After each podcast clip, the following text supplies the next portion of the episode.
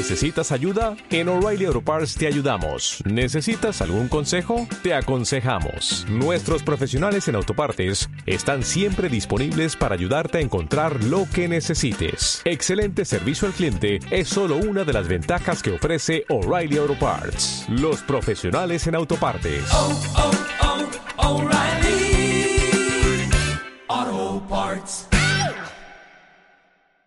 Bienvenidos a Iglesia Viva y los que nos acompañan hoy por primera vez, ah, bienvenidos a su casa. Y hoy es un día especial, hoy es un día en el que sé que el Señor va a hablar a nuestros corazones y que va a hacer algo bien especial en nuestros corazones. Ah, quiero que prepares tu corazón para la palabra que el Señor trae para nosotros en el día de hoy. Y es un mensaje lindo, es un mensaje que tiene que ver con el verdadero significado de la Navidad. Y quisiera empezar por leer en el libro de, de Tito. Eh, Tito es uno de los libros, una de las cartas escritas por el apóstol Pablo que no va dirigida a una iglesia, en este caso, como Romanos, Gálatas, Corintios, Efesios, Filipenses, Tesalonicenses, ah, sino en este caso es una carta que va dirigida a un individuo, a un discípulo de Pablo que se llama Tito, y Pablo le escribe y le escribe algo tremendo, le dice, porque la gracia de Dios se ha manifestado para salvación a todos los hombres, diga todos. Qué importante porque estamos hablando acerca de la Navidad y en uno de los mensajes que Pablo le envía a su discípulo Tito de entrada le está diciendo la gracia de Dios, que es Jesús mismo, porque Jesús es la gracia de Dios, se ha manifestado, la Navidad tiene que ver con que Jesús se manifestó en esta tierra, nació en esta tierra, la Navidad, la Natividad tiene que ver con que nació el Salvador, Emanuel, Dios con nosotros, Jesús, Jehová salva, Él se ha manifestado a nosotros y dice Pablo, Él se manifestó a todos. El deseo de Dios es salvar a todos los hombres. Y dice, enseñándonos que renunciando a la impiedad y a los deseos mundanos, vivamos en este siglo sobria, justa y piadosamente. También quiero hacer un énfasis importante acá. Está diciendo Pablo que la gracia se manifiesta para salvación y después de que se manifiesta para salvación nos enseña a renunciar a lo que no es correcto. Vivimos en un mundo que te enseña que tienes que renunciar a lo que no es correcto para ser salvo, pero aquí está diciendo de entrada Pablo, la gracia se manifestó para salvar y después para que tú renuncies. Ese es el orden correcto. Tú eres salvo, después renuncias. El que te diga que eres salvo por renunciar te está predicando algo que no es bíblico, que no es correcto y que no tiene nada que ver con la Navidad. La Navidad es que Jesús, Dios hecho hombre, se manifestó a todos los hombres. Dile a quien tienes al lado, se manifestó a ti. Y dile, le diste con una mano así, ahora dile con las dos, y se manifestó a mí, dile así. Porque cuando tú ibas, yo venía, dile así. No, mentira, eso no es bíblico. No, no, él solo se manifestó primero a mí. ¿Alguien dijo amén? No, no, no, no se manifestó. Se nos manifestó a todos. Y a todos. Y sabes, Él a mí todavía me está enseñando a través de su gracia a renunciar. Porque no soy perfecto. Soy salvo, pero no soy perfecto. Soy salvo porque Él me salvó, pero no soy perfecto, porque todavía me está enseñando cada día a renunciar a lo que tengo que renunciar. Y entonces, después de renunciar, vivamos en este siglo, en este mundo, sobria, justa y piadosamente, aguardando la esperanza bienaventurada y la manifestación gloriosa de nuestro gran Dios y Salvador Jesucristo, quien se dio a sí mismo por nosotros para redimirnos de toda iniquidad y purificar para sí un pueblo propio, celoso de buenas obras. Ahí está resumido el motivo de la Navidad. Jesús vino a esta tierra a salvarnos a todos y vino porque Dios quería para sí mismo un pueblo. Dios quería para sí mismo una familia, un pueblo propio. Tú eres posesión de Dios. Tú le perteneces a Dios. Y sabes, esa palabra o este término pueblo propio en el griego connota comunidad, pero connota también individualidad. Es decir, Dios te hizo a ti parte de su pueblo. Tú no eres parte de una masa. Eres un individuo que eres posesión de Dios. Y Él quiso hacerte parte de su familia. Y hablando un poco acerca de la Navidad, porque sin duda no podemos dejar de lado a Jesús. Jesús es el motivo de la Navidad. Y sabes, se ha distorsionado y se ha desdibujado tanto el verdadero motivo y la verdadera razón de la Navidad que hoy tenemos a, Papá Noel, como vi el otro día un meme que decía, dime, ¿dónde dice Santa en la Biblia? Y el otro decía, en la, en la portada dice Santa Biblia, pero es la única parte de la Biblia donde dice Santa, no hay ningún otro lugar donde Santa Claus aparezca, esto es invento de hombres, esto es tradición y muchos satanizan la Navidad porque dicen los cristianos no deberíamos celebrar la Navidad porque es una festividad pagana. Y bueno, es una festividad pagana, pero es una festividad pagana que como todo lo pagano me sirve para hablar de Jesús, me sirve para hablar del verdadero motivo de la Navidad. Si nació en abril, si nació en mayo, si nació en marzo, si nació en diciembre, no importa, lo importante es que nació, lo importante es que vino a esta tierra a salvarnos, a darnos vida eterna, vino a esta tierra a transformarnos, fue profetizado miles de años antes de pisar este planeta, fue profetizado a través de los profetas, fue profetizado a través de Dios mismo cuando vistió a Adán con las pieles de un cordero. Un cordero, un animal con el que al matarlo tapó la desnudez de Adán. Desde el principio Dios estaba profetizando de aquel que iba a venir, iba a cubrir tu pecado y iba a cubrir mi pecado. Jesús fue anunciado a María por medio del ángel Gabriel, uno de los dos ángeles que aparecen en las escrituras con nombre propio. El ángel Gabriel, un general, un ángel importante, un ángel influyente, un ángel de guerra, un ángel de autoridad en, los reino, en el reino de los cielos y en los ejércitos celestiales. Y se presenta una niña siquiera y le dice, tú vas a dar a luz a un hijo y será su nombre Emanuel, que significa Dios con nosotros. Su nombre será Jesús, Yahshua, que significa Jehová salva, el Señor salva. Tú portas al Salvador del mundo.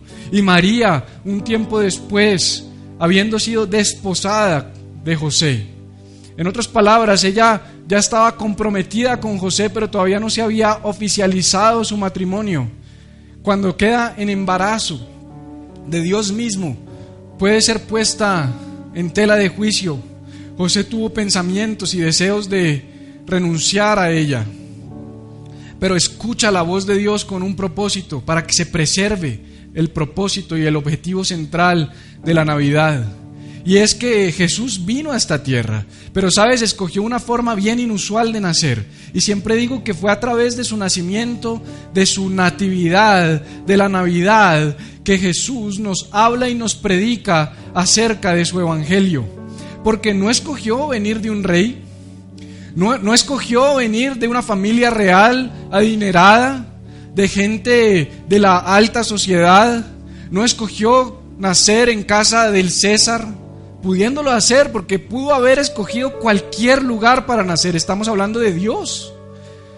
Y escoge a una campesina. Una mujer que lo único que tenía era lo único que necesitaba para ser seleccionada. Y es que era de la genealogía del linaje de David. Al igual que José, ambos, María y José, son del linaje de David, de donde Dios había prometido vendría el Salvador.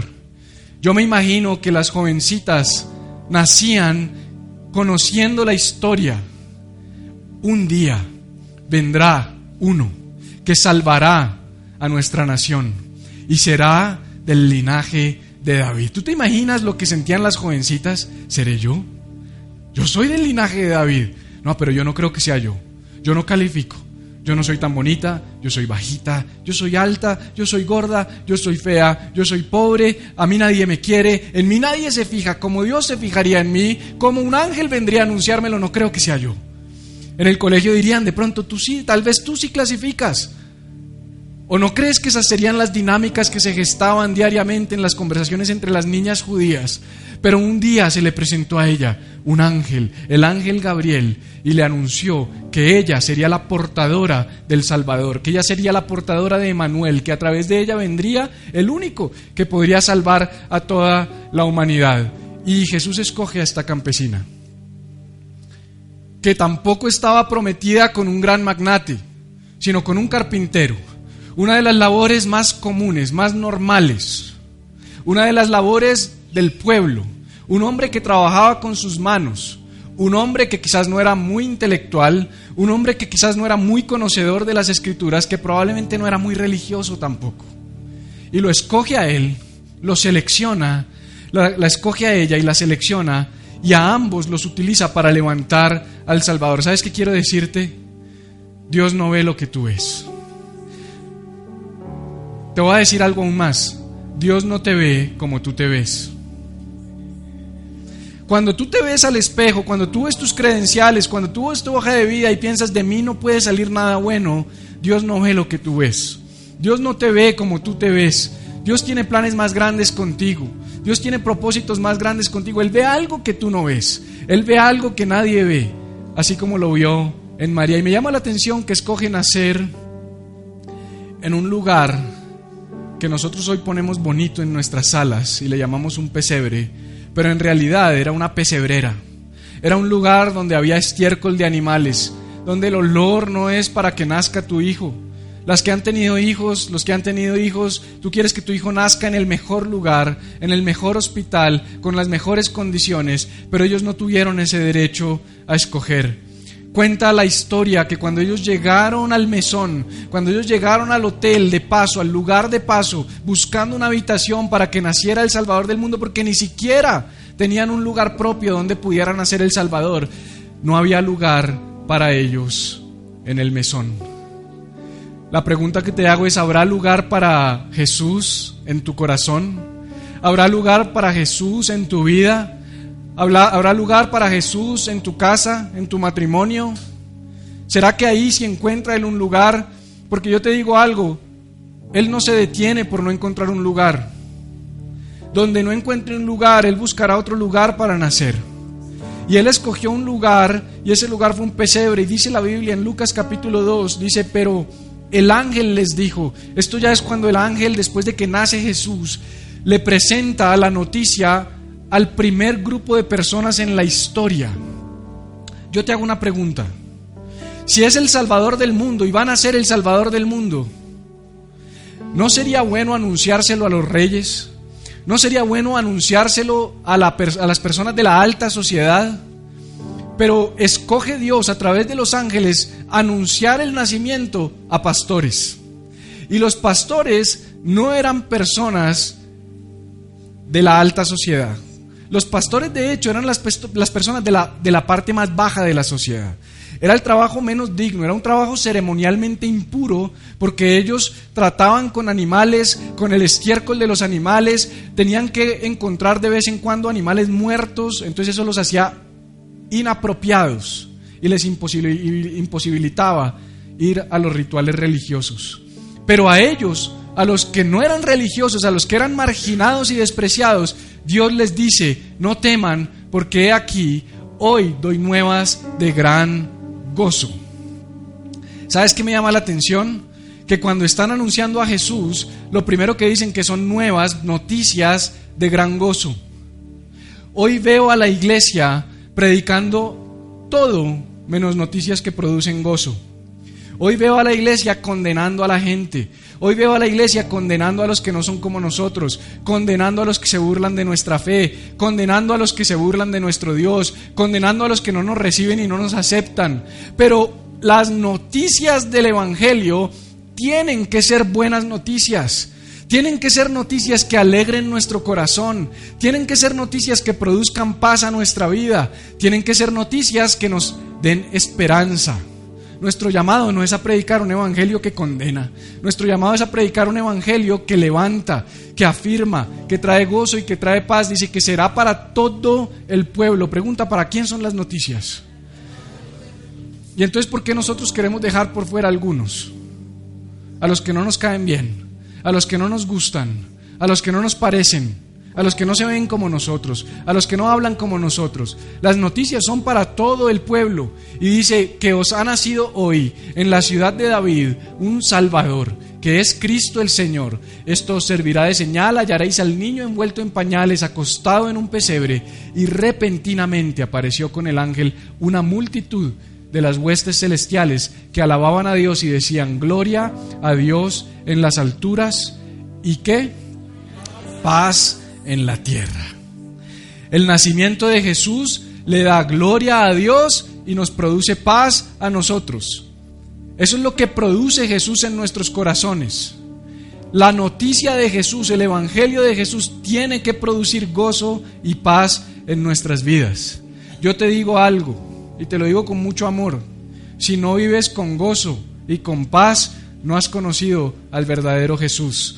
El verdadero Jesús trae gozo y trae paz a nuestros corazones. ¿Qué es paz? Paz, eh, dale fuerte el aplauso al Señor. Paz es una condición interna del corazón del ser humano. La paz no tiene nada que ver con tus situaciones externas. Si tú estás bien porque todo afuera está bien, eso no se llama paz. Eso se llama que todo está bien. Pero si tú tienes paz cuando no todo está bien, eso es lo que Jesús produce. Cuando no hay plata y tienes paz. Cuando no sabes qué va a pasar mañana, pero te acuestas y tienes paz. Cuando hay dificultades en tu matrimonio y en tus relaciones, pero tienes paz. Ahorita hay un montón de cosas en mi cabeza y unas situaciones externas difíciles que estoy pasando, pero me paro aquí y predico, no porque sea un mentiroso, sino porque tengo una paz que, como dice la Biblia, sobrepasa todo entendimiento. Pastor, explíqueme por qué tiene tanta paz. No te lo puedo explicar. Es inexplicable. Solo te puedo decir que Jesús produce dentro de mí una paz que está por encima de cualquier cosa que tú puedas entender y que yo pueda entender. Y entonces quiero que nos situemos hoy, esto era solamente la introducción, en el primer milagro de Jesús, en la primera señal de Jesús. El Evangelio de Juan nos relata lo que muchos teólogos definen como la primera de las siete señales de Jesús presentadas en el Evangelio de Juan. El Evangelio de Juan no es el Evangelio de los milagros, a diferencia de los otros Evangelios que presentan muchos milagros. Juan decidió presentar solo siete. Y me llama mucho la atención que el Evangelio de Juan solo tiene siete milagros, porque eso quiere decir que fueron bien seleccionados. Al final del Evangelio de Juan, Juan dice, si todos los milagros que hizo Jesús fueran registrados, ni aun todos los libros del mundo los podrían contener. Obviamente eso es una hipérbole, es una exageración, porque sí los podrían contener, pero lo que está diciendo es fueron muchos más. Me llama la atención que Juan escogió siete. Siete es el número de la perfección, pero intencionalmente escogió siete. Te voy a presentar los siete al final, para que no se me queden pensando cuáles son. Solo de ñapa y de chévere, porque no tienen nada que ver con el mensaje. Pero al final te voy a decir cuáles son y les saqué un significado a cada uno, porque Jesús vino a traer algo a tu vida. Jesús es un regalo a tu vida. Dile eso a quien tienes al lado. Dile, Jesús vino a traer algo a tu vida. Ahora, si yo fuera Jesús, que gracias a Dios no soy Jesús y gracias a Dios para ustedes no soy Jesús porque se consumirían en el lago de fuego y azufre algunos de ustedes, pero como yo no soy Jesús, eh, pues solamente puedo jugar a que si yo fuera Jesús, ¿cómo lo haría? Si yo fuera Jesús, mi primer milagro no hubiera sido el primer milagro que Jesús hizo. Y en la Biblia y en la teología hay algo que conocemos como la ley de la primera mención o el principio del lugar de origen. Y es la primera vez que vemos algo suceder, eso nos tiene que hablar de algo categórico. Cuando es el primer milagro es mucho más que un milagro, él quiere establecer un precedente, él quiere decir algo. De hecho, Juan eh, es bien, bien débil en la forma como presenta los sucesos de los milagros en comparación a los otros evangelistas, porque Juan en lugar de darle mucha importancia a cómo se dio el milagro, hace es un ejercicio exegético de explicar por qué se hizo ese milagro. Él le gasta más tiempo al por qué que a la señal, como diciéndonos no sigas a Dios por las señales, sigue a Dios por lo que hay detrás de las señales. Pero de alguna manera, el primer milagro de Jesús, el primero de siete expresados en el Evangelio de Juan, habla de una manera categórica. Ahora tú piensa en lo siguiente. ¿Cuál sería tu primer milagro? Piensa en eso. ¿Cuál sería tu primer milagro si tú fueras el Salvador del mundo? Y este milagro serviría en los registros para decir, aquí estoy, aquí estoy. Yo, por ejemplo, yo creo que yo me hubiera resucitado un man por ahí de 40 años de muerto. O sea, una vaina así bien. Una vaina que, que, impresionara. ¿Ya? O yo creo que yo hubiera ido a un cementerio y hubiera dicho, todos arriba, y hacer aeróbicos, alguna vaina así. O sea, algo que, ¿me entiendes? Si voy a mostrar mi poder, pues yo a veces pienso así en la Biblia. A mí se me empieza, yo, yo cómo lo hubiera hecho. Jesús podía hacer cualquier cosa. Cualquiera, no había límites para él. Y él escoge, él decide manifestar su primer milagro, su primer milagro de la siguiente manera. Acompáñame y leemos Juan capítulo 2, versículos 1 en adelante. Juan capítulo 2, versículos 1 en adelante, el primer milagro de Jesús. Y dice así, al tercer día se hicieron unas bodas en Caná de Galilea. Estaba allí la madre de Jesús, por cierto, no se menciona el nombre de la madre de Jesús en el Evangelio de Juan, y fueron también invitados a las bodas Jesús y sus discípulos. Y faltando el vino, dile al de al lado, se acabó el vino. Eso sí está, pero mal. La madre de Jesús le dijo, no tienen vino. Jesús le dijo, ¿qué tienes conmigo, mujer? Solo cuando eres Dios le puedes decir mujer a tu mamá, si no te trompea. Renata se ríe porque sabe que sí. Solo cuando eres Dios puedes hacer eso. Jesús le dijo, ¿qué tienes conmigo, mujer? Claro, solo quiero hacer una aclaración. Jesús no estaba siendo irrespetuoso en Juan capítulo 19, cuando Jesús se refiere nuevamente a María, que vuelvo y digo, en este evangelio no se menciona el nombre de María, dice que estaban a los pies de la cruz la madre de Jesús, algunos de sus discípulos, María, pero otra María, y dice, ah, hijo, he ahí tu madre, mujer, he ahí tu hijo. O sea, ese no era un término despectivo. Entonces él dice, que tienes conmigo, mujer? Aún no ha venido mi hora. Y su madre dijo a los que servían, buena mamá, obediente, haced todo lo que os dijere. Y estaban allí seis tinajas de piedra para agua conforme al rito de la purificación de los judíos, en cada una de las cuales cabían dos o tres cántaros. Jesús les dijo, llenad estas tinajas de agua y las llenaron hasta arriba, diga hasta arriba. E, entonces les dijo, sacad ahora y llevadlo al maestresala y se lo llevaron. Cuando el maestresala probó el agua, hecha vino, sin saber el de dónde era, aunque lo sabían los sirvientes que habían sacado el agua, llamó al esposo y le dijo, todo hombre sirve primero el buen vino, y cuando ya han bebido mucho, entonces el inferior, mas tú has reservado el buen vino hasta ahora. Este principio de señales, o esta primera señal, hizo Jesús en Caná de Galilea y manifestó su gloria y sus discípulos creyeron en él. Después de esto descendieron a Capernaum, él, su madre, sus hermanos y sus discípulos y estuvieron allí no muchos Déjame desarrollar esta historia y ver cómo podemos derivar algo de ella para irnos felices a celebrar la Navidad en esta semana. El primer milagro de Jesús, el primer milagro de Jesús sucede en unas bodas. No se sabe de quién era la boda. No dice mucho el evangelista acerca de quién era el novio y quién era la novia, cómo estaba vestido, cómo estaba vestida ella. A veces, ¿cómo estaba la novia? Es una pregunta que hacemos. ¿Estaba bien vestida? ¿Estaba bonita la novia? ¿Y qué dieron de comer? Preguntarían algunos. ¿Estaba buena la comida? ¿Valió la pena?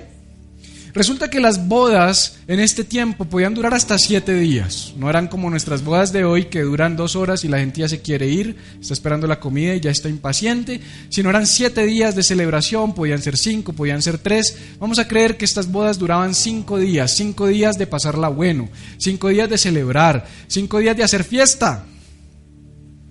Jesús fue una fiesta. Dile al de al lado, Jesús fue una fiesta y dile así, y si tú eres cristiano, ¿por qué no vas a las fiestas?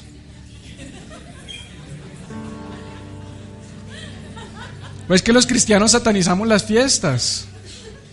Jesús fue una fiesta, siete días. Para Jesús fue importante manifestarse. No se fue a escondidas, como algunos pastores que hacen todas escondidas. Se fue con sus discípulos. Pastor, ¿usted por qué pone en Instagram foto de cerveza? Pues porque tomo cerveza. No me estoy escondiendo de nadie. De vez en cuando me gusta tomarme mi cerveza y mi vino. No soy un tapado, no soy un hipócrita. Te muestro lo que hago, me muestro tal cual soy. Jesús se mostró tal cual era. Jesús fue a la fiesta con sus discípulos. Jesús fue a celebrar. Se cree que esa familia era familia de María. Es lo que se cree. No tenemos cómo probarlo, pero es lo que la mayoría de los teólogos dicen. Era en Caná de Galilea, de donde era Jesús. Bueno, él no era de ahí, pero él pasó su mayor parte de su vida allí. En Capernaum, le llamaban la aldea del consolador, que Nahum quiere decir la aldea del consolador, la aldea de donde sale Jesús y sus discípulos. Y van a Caná de Galilea. Eh, esto no era una aldea grande. Y van a la fiesta. Y estando en la fiesta, Jesús y sus discípulos, porque ellos fueron los invitados a las bodas, Jesús, su madre, sus discípulos, entre muchísimos otros, aparece Jesús.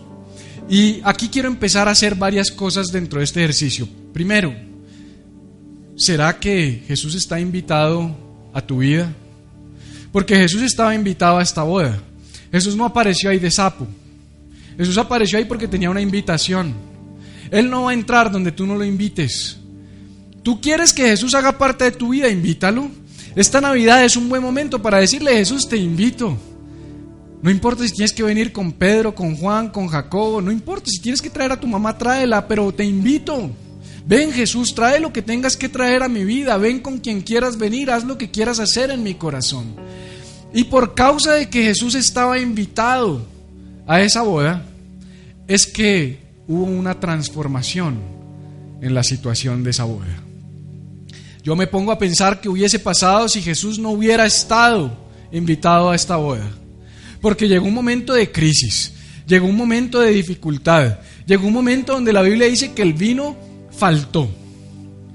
Esto no es como, ay, se acabó el vino. Esto era una vergüenza. Esto era una vergüenza pública. Esta familia hubiese quedado en vergüenza por generación tras generación. Miren los que se les acabó el vino. Miren los que no dieron suficiente vino, porque las fiestas eran para celebrar y para pasarla bueno. Ellos tomaban vino, comían bueno, danzaban, pero el vino era central a la experiencia. Y dice la Biblia que se acabó el vino, que el vino faltó. Yo no sé si los novios no calcularon bien, yo no sé si vino más gente de la que debían, los que se han casado, ¿han visto? Que viene uno y dice quién es, ni idea. Pero trajo sobre, déjelo entonces que coma, no hay problema.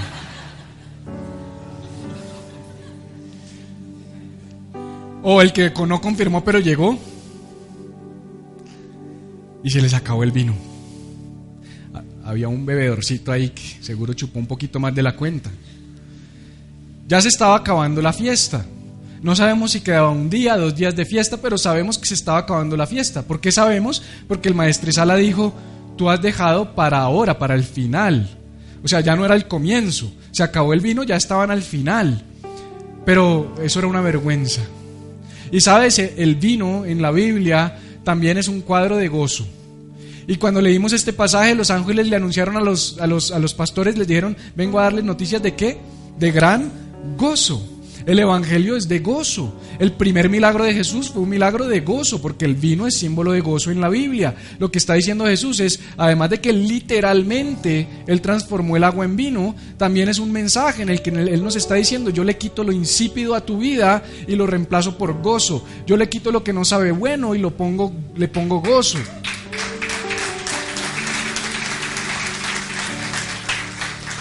Y de pronto hay matrimonios acá que se les acabó el vino.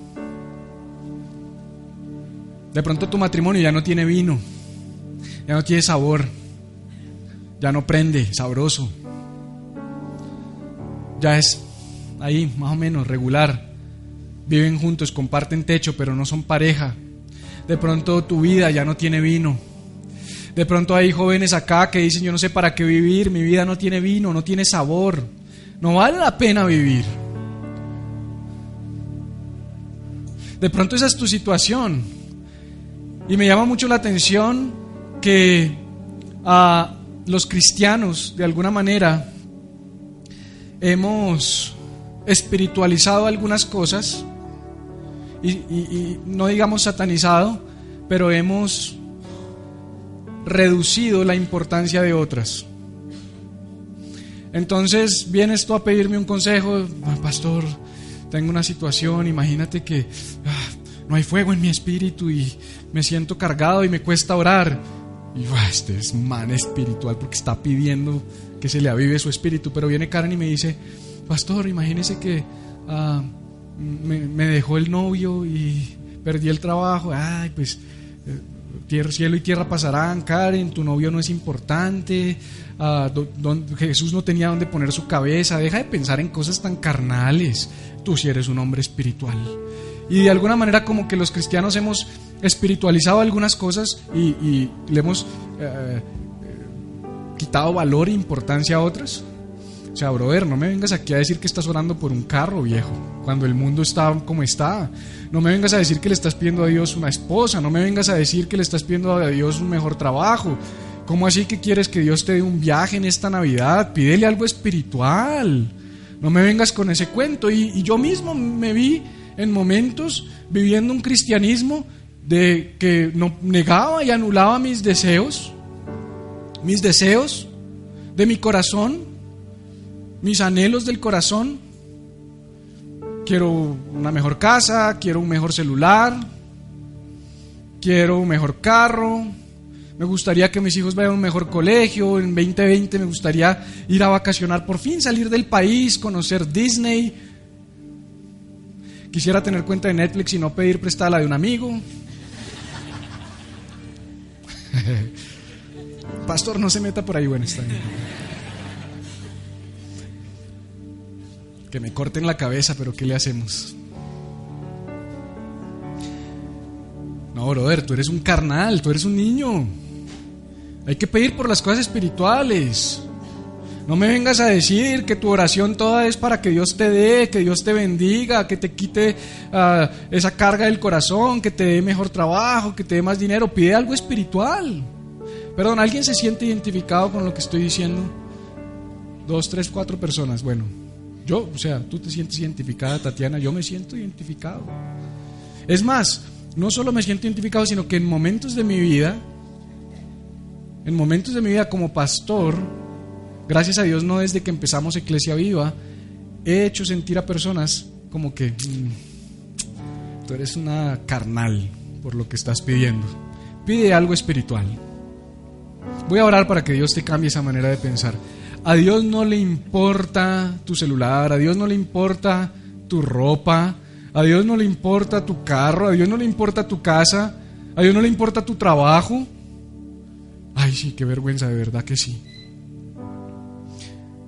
Señor, hazme más espiritual. Entonces no sé qué pedimos. Señor, déjame volar porque como no puedo pedir carro, déjame levitar. Como no puedo pedir para comer, entonces Señor, hazme cuerpo glorioso para que no me dé hambre. Y el primer milagro de Jesús, el primero, el primero, es de algo absolutamente banal, como nosotros llamaríamos. Traer traguito a la fiesta. Alguien diga aleluya, gloria a Dios. El primer milagro del Salvador, del que vino a esta tierra a transformar nuestras vidas, a salvarnos de la muerte eterna, a cambiar la condición de nuestros corazones, del ser más espiritual que hay. El primer milagro fue Chirrinchi. ¿Será que leemos la Biblia a los cristianos? ¿O por qué leemos lo que nos gusta y no lo que no nos gusta? El primer milagro de Jesús fue cambiar agua en vino, vino alcohólico, vino que emborracha y estaba bueno. Porque el capitán de los meseros dijo, no fregue, ¿de dónde salió este vino? Llámenme al esposo, bien, ¿por qué dejaste estas tinajas para el final? Quiero decirte algo, y, y si algo te va a quedar de este mensaje, llévatelo con tu corazón para esta Navidad. Eso que le estás pidiendo, pídeselo. Eso que necesitas, a Él le interesa. Eso que te duele y que anhelas, por carnal que otros piensen que parezca porque no suena espiritual, pídeselo. Si quieres viajar, pídeselo. Si quieres un carro, pídeselo. Si necesitas dinero, pídeselo. Si le estás pidiendo una pareja, pídesela. Si le estás pidiendo vivir en un mejor lugar, pídeselo. No tengas miedo de pedirle. A Él le interesa. Él quiere coger toda situación de tu vida donde no hay sabor y transformarla por una situación de gozo y de bendición.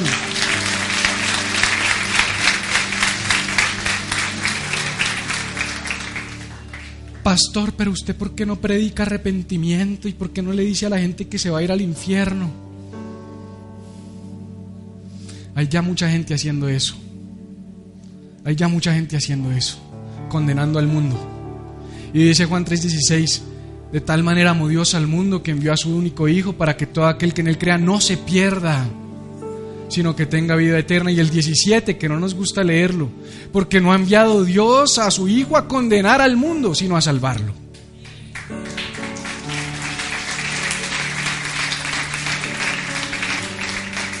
¿Sabes? Cuando yo estoy mal, no me gusta que me digan que estoy mal. O sea, digamos, hoy no me puedo quitar el saco porque se me ven los gorditos de acá atrás. Porque ya se vino diciembre con su alegría. Entonces esta mañana me había puesto una camisa distinta que me puse hace un mes para el matrimonio de, de, Camilo y de Daniela, me lo puse hace cuatro meses y me quedaba así como un papi. Y hoy quedé empacado al vacío, parecía un envuelto. sí, sí, sí, es verdad. Y no te, dime si no hay, no hay nada más maluco, que tú estás, o sea, si uno está gordo, uno sabe. O sea, es que yo soy el que me pongo la ropa, no tú. Y lo que menos que dicen, mmm, Wilmer, estás gordito, ¿no? Te ha sentado la Navidad.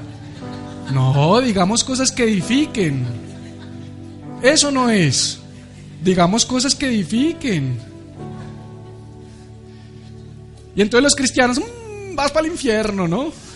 Te vas a quemar, eres un pecador. No, son buenas nuevas. El Evangelio son buenas nuevas. Eso significa evangelio, buenas noticias. Dime qué buena noticia hay en que te vas a quemar. La noticia buena es, ya no te tienes que quemar porque Él vino a salvarte. Así como estás.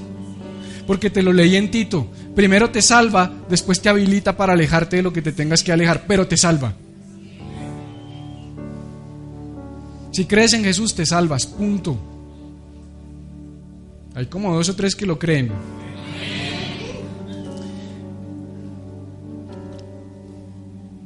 Y me llama la atención que María dice, no tienen vino.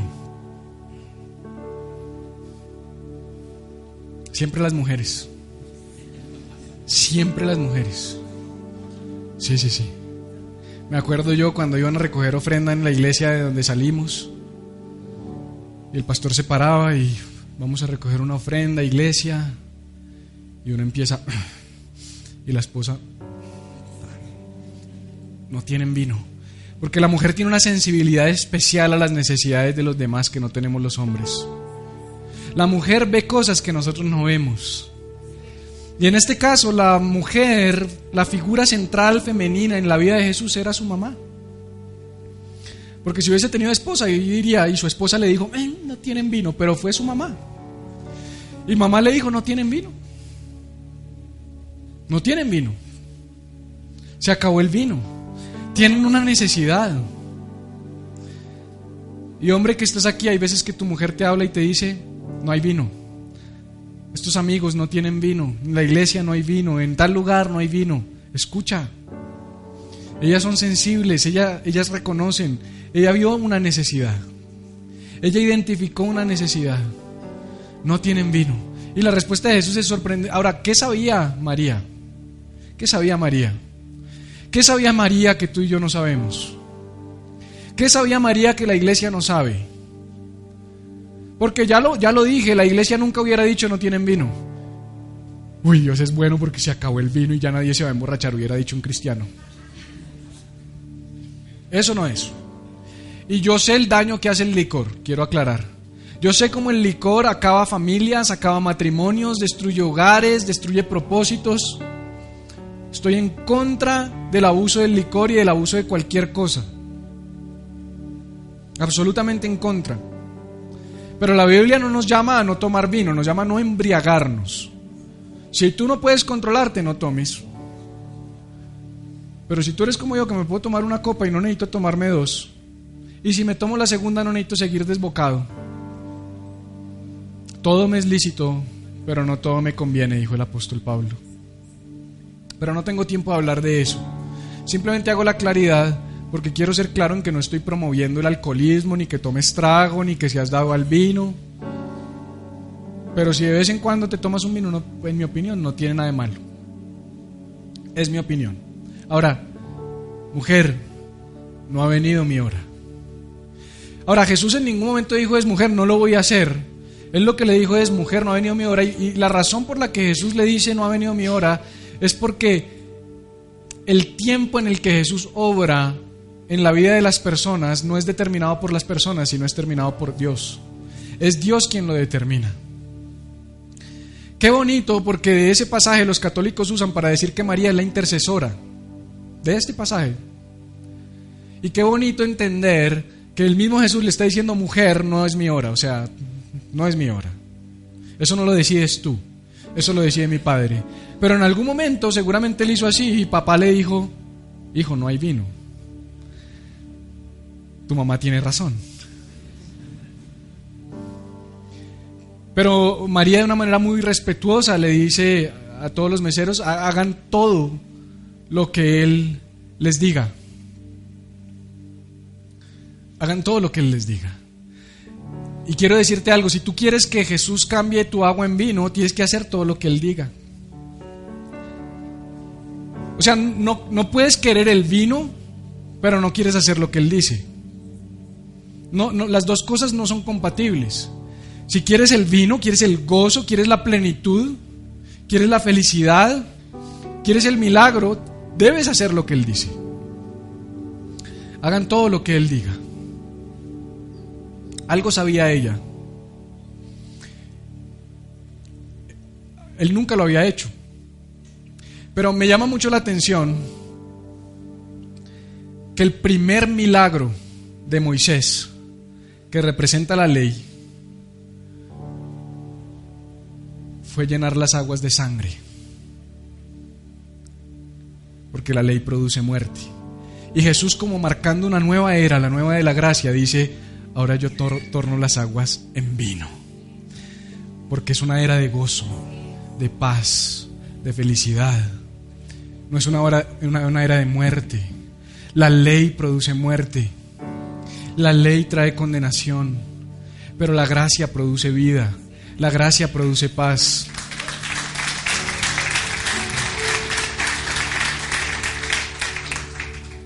Y Jesús dice, llenen estas seis tinajas. Dos cosas, ya estoy terminando. Llenen estas seis tinajas. Pregunta, ¿Jesús necesitaba agua para hacer vino?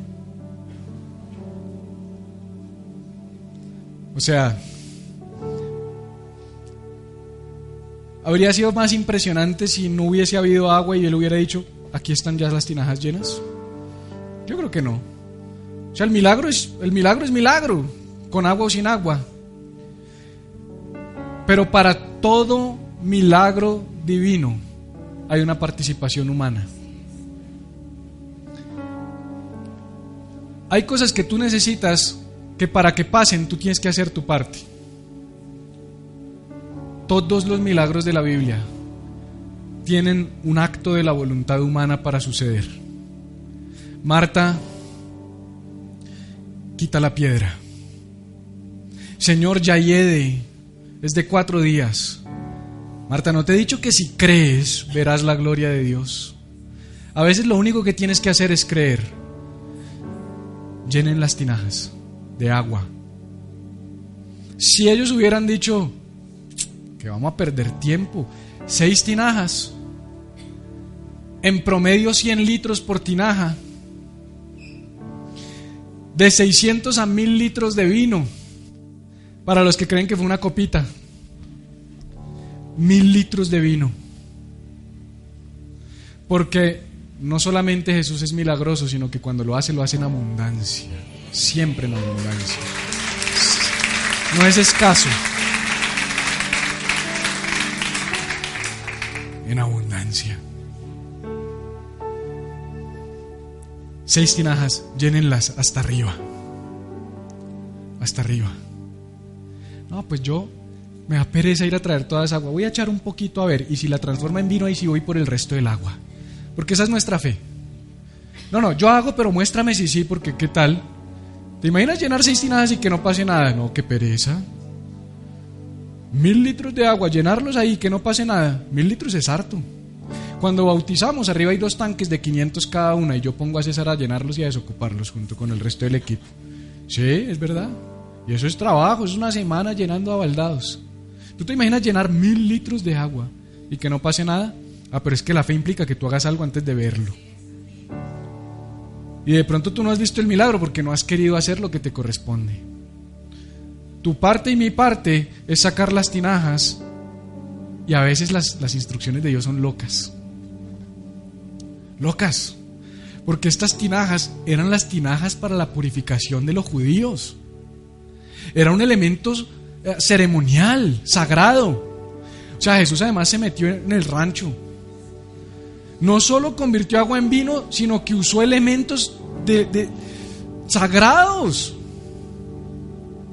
Como el que se comía las hostias allá. Ah, se ríen los que lo hicieron. Le echaron arequipe a la hostia del Padre.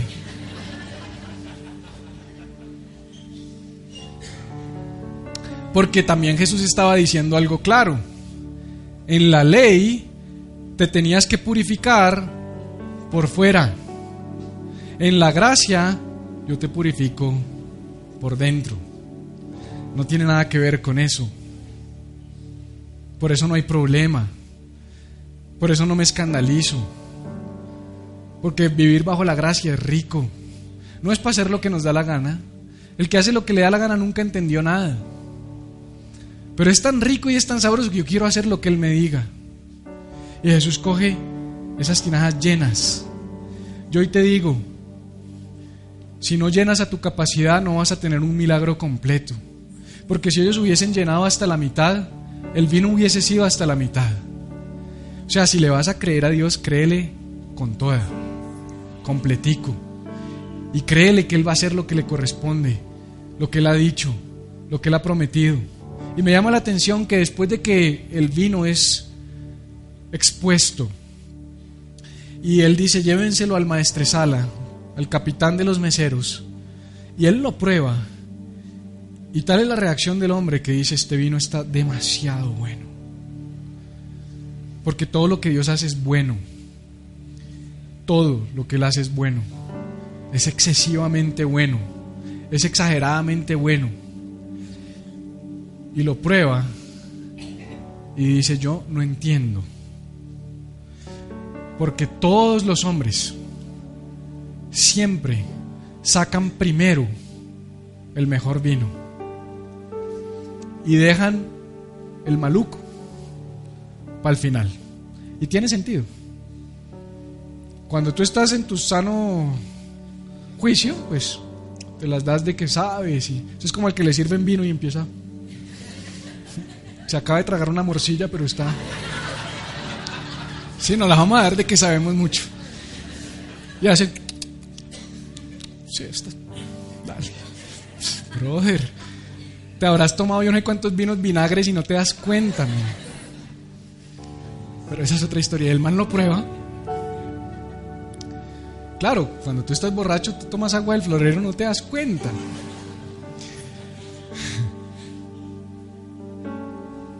Pero sabes, y esto es para, para ustedes de acá, de algunos de ustedes acá necesitan esta palabra. Tú de pronto dices, estoy viejo, ya me pasaron los años, ya pasó mi tiempo, ya, ya, estoy cansado, ya no, ya no tengo 20, decimos algunos, ya no, ya no estoy en mis 20. Y yo quiero decirte que 2020 Dios tiene reservado el mejor vino, el mejor vino. No tiene nada que ver con tu edad.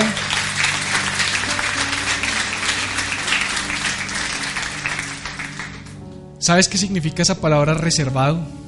Que es la, palabra que utiliza el, el maestresala. Dice, pero tú has reservado el mejor vino para ahora. Esa palabra reservado significa puesto en custodia. Y yo quiero decirte algo. Hay cosas que tú has estado esperando, que no han pasado y que tú pensaste que ya no van a pasar. Que aún terminando este año tú dijiste, no, esto ya no fue. Ya no sucedió. Y Dios te dice, no, no, no, hija, hijo, yo sí lo tengo reservado, lo tengo puesto en custodia para ti, es tuyo, nadie lo toca, es tuyo. Lo que pasa es que yo decido cuándo te lo doy, pero Él lo tiene para ti. Que tú no lo hayas visto no quiere decir que Él no lo tenga para ti. Dios tiene algo puesto en custodia para ti. Dile eso a quien tienes al lado, dile, Dios tiene algo puesto en custodia para ti. Dios tiene algo puesto en custodia para ti. Es algo bueno, es algo bueno. Tú no te imaginas, es bueno. Cuando te lo dé, tú vas a ser como un niño chiquito cuando destapa un regalo, tú vas a decir, ¿en serio? Me gusta porque cuando hacíamos la Navidad en casa, y sé que estoy un poquito pasado, pero no importa. ¿Quién me da cinco? Espere, espere, espere, espere. 5, 10, 15, 20, 25, 30. Siempre caen. Y siempre lo hago. Esos malos chistes de los que siempre se ríe uno, pero bueno. Pero cuando yo era chiquito, siempre había un regalo que uno quería. O sea, tú siempre hay uno que tú quieres. De niño uno, uno sabe, uno, este es el que yo quiero. Y en el árbol hay muchos regalos y uno bajaba aquí, uno hacía. Y como que uno sabía que el que uno quería no estaba ahí, porque de golpe querías una bicicleta y todos eran cajitas. Y uno decía, ¿será que la metieron ahí? O sea, uno de niño hasta piensa que viste la bicicleta. Y de repente abren la Navidad, destapan los regalos, ay, la emoción, y este está lindo, y este está lindo, pero no es el que quiero. Y después llega papá o llega mamá. ¡Ay! Se nos olvidó uno. Puedes ir al closet, puedes ir al carro, llega el hermano y llega con ese regalo. ¿Cierto? El que uno quería. Quiero decirte que vas a ver a Jesús venir con el regalo que tú has querido.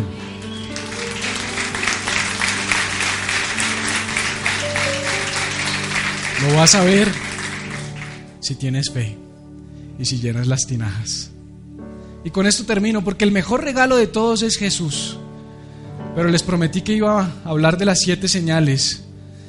Y es hermoso porque no solamente es el primero, el primero significa mucho, como ya lo hablé, pero todos significan, el primer milagro de Jesús fue cambiar el agua en vino, significa el gozo y la paz que Él quiere darnos, porque Jesús es gozo y paz. El segundo milagro relatado en el libro de Juan es cuando Él sana al hijo del oficial. Y significa la gracia de Dios. ¿Sabes por qué? porque sanó al hijo de un hombre que no era creyente, sanó al hijo de un hombre que no era judío, sanó al hijo de un hombre que no había hecho nada para merecer esa sanidad y lo sanó a la distancia. Tú pudieras sentir que está lejos el milagro, pero cree, Jesús puede sanar a la distancia. Y eso significa la gracia de Dios. Sanó al hombre paralítico en el estanque de Bethesda. Un hombre que 35 años había estado paralizado y todos los días venía cuando removía el ángel las aguas y nunca llegaba, porque siempre llegaba antes que él.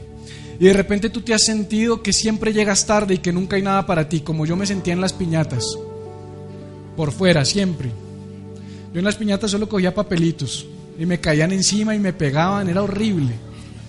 Y a veces uno se siente así, como que uno está por fuera de la piñata, Dios no tiene nada para mí. Pero llegó Jesús y lo sanó 35 años después, por encima de la ley, por encima de una ley que lo había tenido enfermo.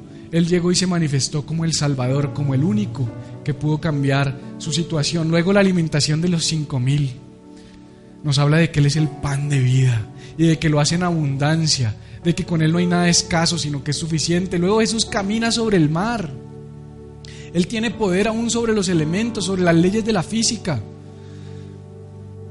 Hay leyes naturales que te dicen que tú mereces estar donde estás, pero Jesús puede caminar por encima de esas leyes. Él está por encima de las leyes de los seres humanos. Él es milagroso. También luego sanó a un ciego de nacimiento. Y yo creo que esto tiene que ver con que Jesús es la luz del mundo, porque Él siempre había estado en oscuridad. Y de pronto Jesús se quiere manifestar a tu vida como luz. Y de los favoritos míos, la resurrección de Lázaro, Juan capítulo 11. Él es la resurrección y la vida. Yo no sé qué hay muerto en tu vida. Yo no sé qué sueños has enterrado. Yo no sé qué anhelos has puesto bajo llave. Yo no sé qué promesas y qué palabras ya desaparecieron siquiera de tu corazón. Pero hoy Hoy yo vengo en nombre de Jesús a decirte, hijo, hija, desentiérralos, porque los quiero hacer realidad. Porque otros te han dicho que no son importantes, otros te han dicho que no valen la pena, otros te, otros te han dicho que son pequeñeces. Hoy Él te dice, para mí son importantes, yo quiero cambiar esa agua en vino. Quiero invitarte a que estés sobre tus pies y oremos. Y por supuesto el mensaje de hoy se titula Agua en vino, agua en vino. Y, yo creo, sabes, que, que Jesús quiere cambiar tu agua en vino, Marta. Jesús quiere tomar eh, eh, esa zona de tu vida, esa área de tu corazón, esa situación personal, esa situación relacional, esa situación de tu carácter. Yo no sé dónde tú necesitas un milagro. Somos tantos aquí que cada uno de nosotros puede ser una historia en particular y una necesidad en particular. Pero quiero decirte algo y quiero que me escuches bien. No hay un deseo, no hay un anhelo en el corazón de ustedes que sea menos importante que Dios, para Dios, que otro deseo o otro anhelo. Aquí no hay tal cosa como que lo que tú anhelas es más importante que lo que tú anhelas. Tenemos un Dios tan lindo que no tiene que escoger. Tenemos un Dios ilimitado. ¿Sabías que Él puede concedernos a todos los anhelos de nuestro corazón? Él puede cambiar el agua en vino para todos. Él no necesita ser limitado por nuestra falta de fe. Él quiere decirte hoy, llena las tinajas. Y yo no sé cuáles son esas tinajas, pero tú sí lo sabes. Yo no sé cuál es la tinaja que tú tienes que llenar de agua. ¿Cuál es ese paso de fe que necesitas dar? Pero Él sí lo sabe. Y yo quiero decirte que en esta Navidad Él quiere concederte el anhelo y el deseo de tu corazón. Eso lo dice la palabra. Yo no te estoy predicando algo que no sea bíblico. Confía en el Señor y Él concederá las peticiones de tu corazón. Cierra tus ojos y preséntale esa petición. Y dile, Señor, te entrego esta petición. Necesito que cambies mi agua en vino. Necesito que te manifiestes con tu poder milagroso. Necesito que hagas algo sobrenatural, Señor, que solo tú puedes hacer. Gracias Jesús por venir a esta tierra. Gracias por salvarnos. Gracias por la vida eterna. Gracias por restaurar nuestra relación con el Padre. Pero gracias porque también tú dejaste claro que te importan aún las cosas más pequeñas de nuestras vidas. Gracias porque te importo, Señor. Gracias porque te importa mi familia. Gracias porque te importa mi trabajo. Gracias porque te importa mi empresa. Gracias porque te importan mis bienes. Gracias porque te importa mi estado físico, Señor. Gracias porque te importa mi estado de salud mental. Gracias porque todo lo que soy te importa, Señor. Haz un milagro, Dios. Transforma el agua en vino.